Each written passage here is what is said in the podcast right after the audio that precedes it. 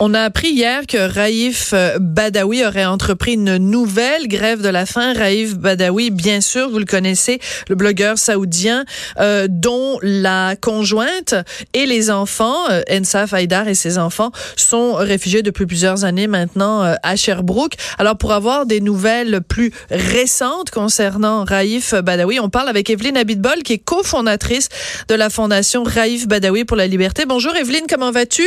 Oui, bonjour Sophie, je vais bien, merci. Oui. J'espère que toi aussi. Oui, très bien. Bon, on se tutoie parce qu'on se connaît dans d'une autre vie. Euh, Evelyne, donne-nous des nouvelles de Monsieur Badawi. Euh, quand on dit qu'il entreprend une nouvelle grève de la faim, c'est pas la première fois. Non, c'est pas la première fois. C'est à peu près sa quatrième, troisième et demi, disons, mais quatrième euh, grève de la faim.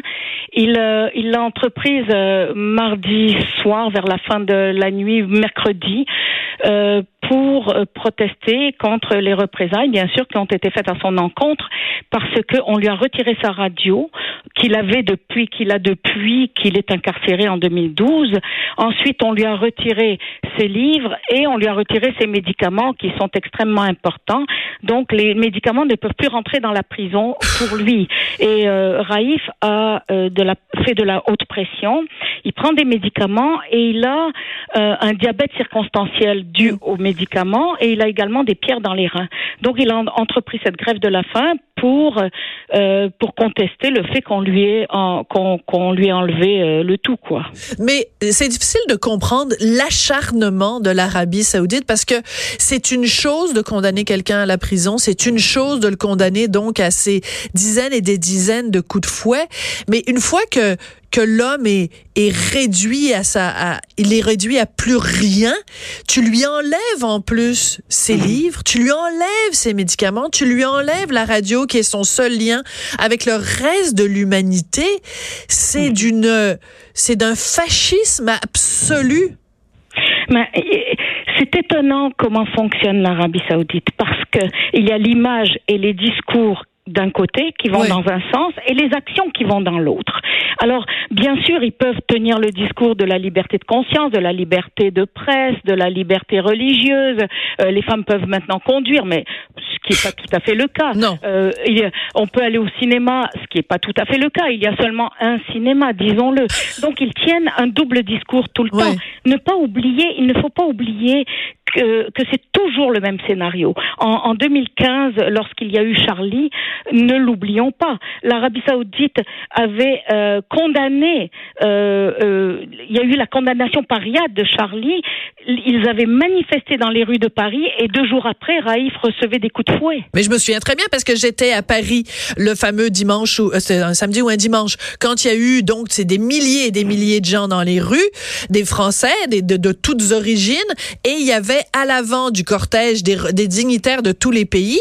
Quand j'ai su que l'Arabie saoudite était là, j'étais, mais, mais outré, mais quelle hypocrisie! Mais il cherche à avoir une caution morale quelque part, n'importe où.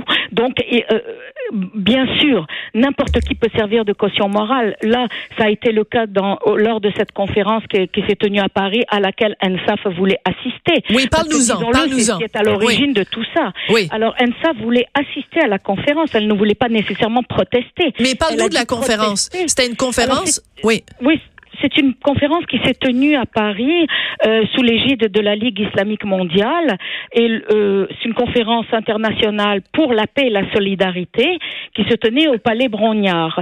Donc sous l'égide de l'Arabie saoudite, co-organisée par le, les organisations juives, le Grand Rabbin de France, le président de la Fédération protestante, euh, l'archevêque de Marseille, euh, les conférences des évêques de France et le grand imam de la mosquée de Bordeaux.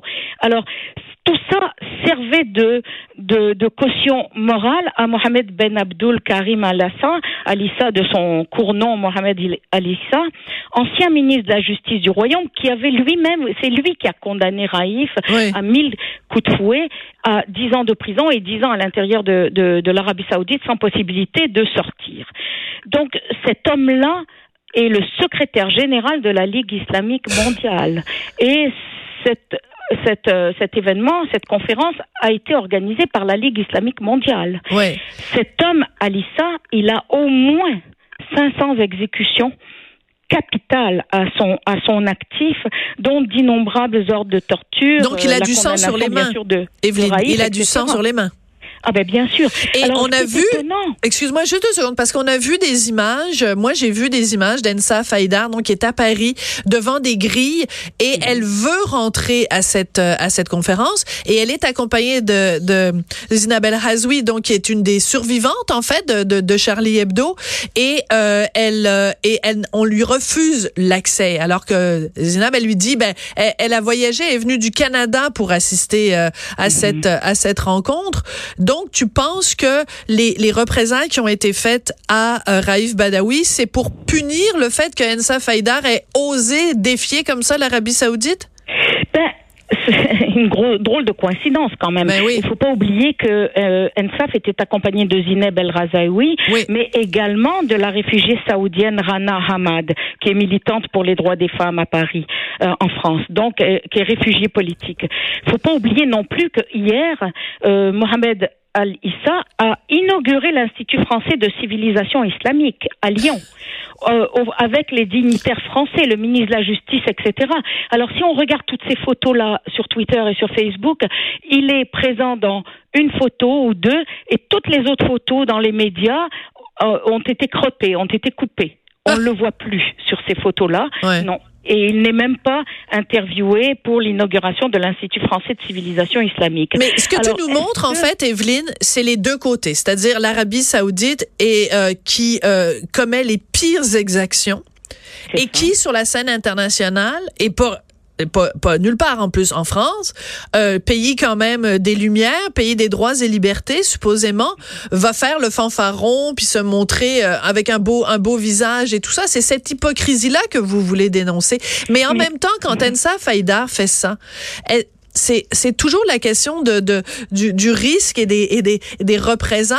Est-ce que c'est une bonne chose qu'elle aille défier l'Arabie saoudite si le prix à payer après, c'est que euh, Raïf, dans sa prison, soit privé de droits? Bon, et ça, on a essayé de mesurer le tout. On essaye toujours de mesurer le tout. Mais est-ce que on peut laisser laisser passer euh, euh, un événement comme celui-là? C'est quand même impossible. La, LIM, la Ligue islamique mondiale, c'est le bras droit diplomatique du royaume saoudien. Et, et, et, Mohamed Alissa est le bourreau de Raïf. Il est le secrétaire général de cette ligue. Alors, est-ce que Ensa va rester les, les bras croisés et attendre? Elle aurait voulu assister. À la fin, c'est tourné en protestation, mais elle voulait simplement assister. à l'événement. Oui, très rapidement, parce que la petite musique que tu entends, c'est la musique de la fin. Mhm. Evelyne, très rapidement, nous, comme simples citoyens canadiens, qu'est-ce qu'on peut faire pour aider Raif Badawi? Ben, euh, essayer de, prendre des positions, euh, en parler le plus possible. Et surtout, je crois que les médias ont un devoir de représentation parce que Raif est quand même un journaliste international et euh, nous, comme Québécois et comme Canadiens, on ne peut que passer tous les messages et ne rien laisser passer à l'Arabie saoudite, en fait.